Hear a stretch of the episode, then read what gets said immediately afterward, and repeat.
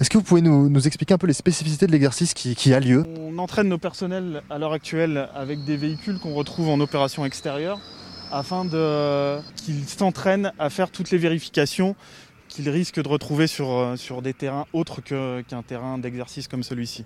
J'autorise un premier débarquement de personnel pour euh, vérifier les alentours du véhicule puisqu'ils ont repéré un objet potentiellement à risque euh, à proximité du véhicule. Donc un premier, un premier personnel va débarquer, on le voit d'ici. Donc là, dans un premier temps, il vérifie ce qu'il y a au plus proche du véhicule pour vérifier qu'il n'y ait rien euh, sous le véhicule ou à proximité immédiate du véhicule qui puisse poser problème. On prend vraiment aucun risque. C'est d'abord autour des véhicules et après seulement le- le- le- l'objet de, de, de- de leurs interrogations. C'est ça. Cet objet d'interrogation, ils vont pas s'arrêter forcément dessus, ils vont faire un tour et c'est un circuit qui est prédéfini.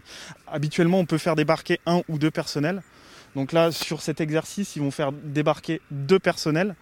Donc c'est aussi un exercice qu'on travaille à un ou deux personnels, comme je viens de le dire.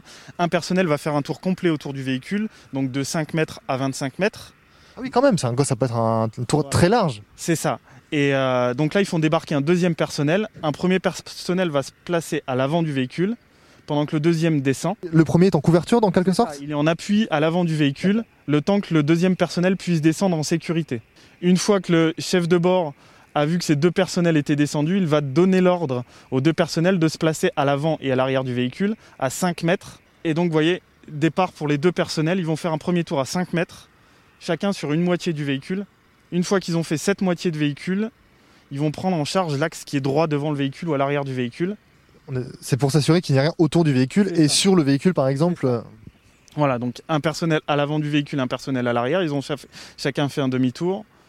Et une fois que le chef de port a remarqué que les deux personnels sont bien placés, il relance un deuxième tour à 10 mètres. Vous voyez, ils prennent en charge l'axe. Et une fois que cette manœuvre est, une fois que cette manœuvre de 5, 10, 25 est terminée, c'est à partir de là uniquement qu'on va pouvoir se concentrer sur l'objet de euh, sur l'objet des interrogations ou même pas? Lors de, lors de ce 5-25, euh, il passe à proximité de l'objet et il vérifie.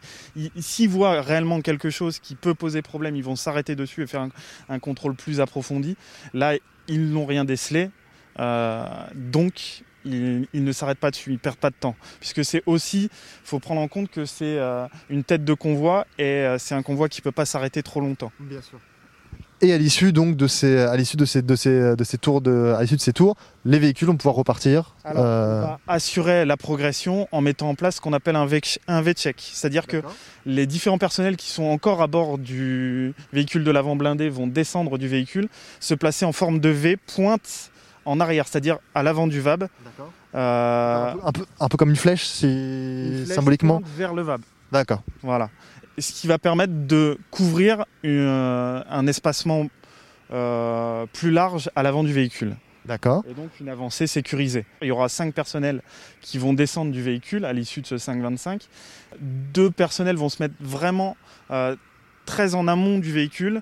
Deux personnels vont se mettre sur euh, le passage des roues en fait. Une, une- une escorte d'une certaine manière. Oui, c'est ça. à pied devant le véhicule, puisque euh, le conducteur qui est à l'avant du véhicule, ou même le chef de bord qu'on voit en tourelle, euh, n'aura pas la possibilité de voir ce qui se passe euh, précisément devant le véhicule. Cette escorte, cette escorte-là, pendant euh, pour- combien de temps après, après un, signalement comme ça, elle va rester en, en repérage devant?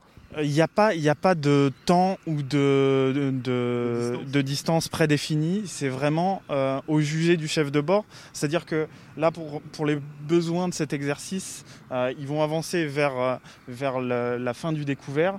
Et à l'issue de ce découvert, une fois que le chef de bord pensera euh, qu'il n'y a plus le risque zéro se réapproche, puisqu'il n'y a jamais de risque zéro, euh, on s'approche du risque zéro. Euh, il fera réembarquer ses personnels de manière à reprendre une progression plus rapide.